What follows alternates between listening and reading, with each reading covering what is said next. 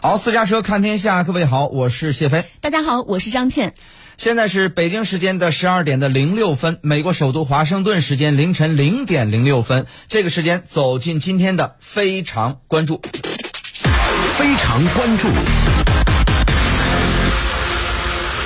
十四号，美国前总统特朗普所属的共和党的议员强烈要求司法部公开联邦调查局查扣特朗普私宅文件理由的宣誓书。拜登所属的民主党方面呢，则是有议员表示，公开文件会严重损害美国国家安全。此外呢，实施搜查行动的联邦执法人员近期遭到的恐吓威胁正在不断加剧。美国众议院情报委员会共和党成员特纳要求司法部公开促使联邦法官签署搜查令的详细起因。首先，突袭搜查呢本身是否合理？我们有联邦调查局提供的名单，但是我还不确定这是否是机密材料，或者它是否上升到最高机密材料级别。我想知道一件事：司法部和联邦调查局跟法官说，他们会发现什么？他们到底联邦调查局在宣誓书中阐述了突袭搜查特朗普私宅海湖庄园及扣押其文件的具体理由，但公开宣誓书需要得到联邦法官的批准。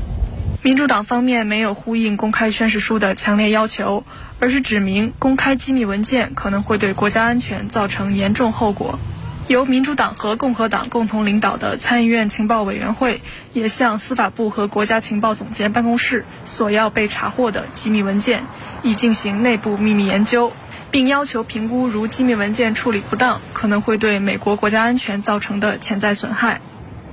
联邦调查局和国土安全部在搜查过海湖庄园后，持续在社交媒体上遭到恐吓威胁。有人威胁在联邦调查局总部前放置散布放射性物质的脏弹，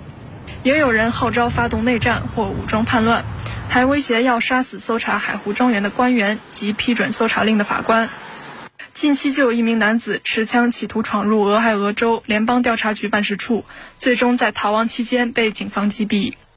联邦调查局和美国国土安全部早早期呢，呃，对特朗普位于佛罗里达州的海湖庄园进行搜查之后，遭到了恐吓威胁持续增加。路透社报道，国土安全部已经在十二号就这些威胁发出了内部公告，指特朗普的海湖庄园遭到搜查之后，联邦调查局和国土安全部观察到，针对相关的联邦执法部门的威胁有所增加。大部分威胁都出现在网上，而其中最令当局担忧的是，有人威胁要在联邦调查局的总部前放置所谓的脏弹，也就是放射性物质散布装置。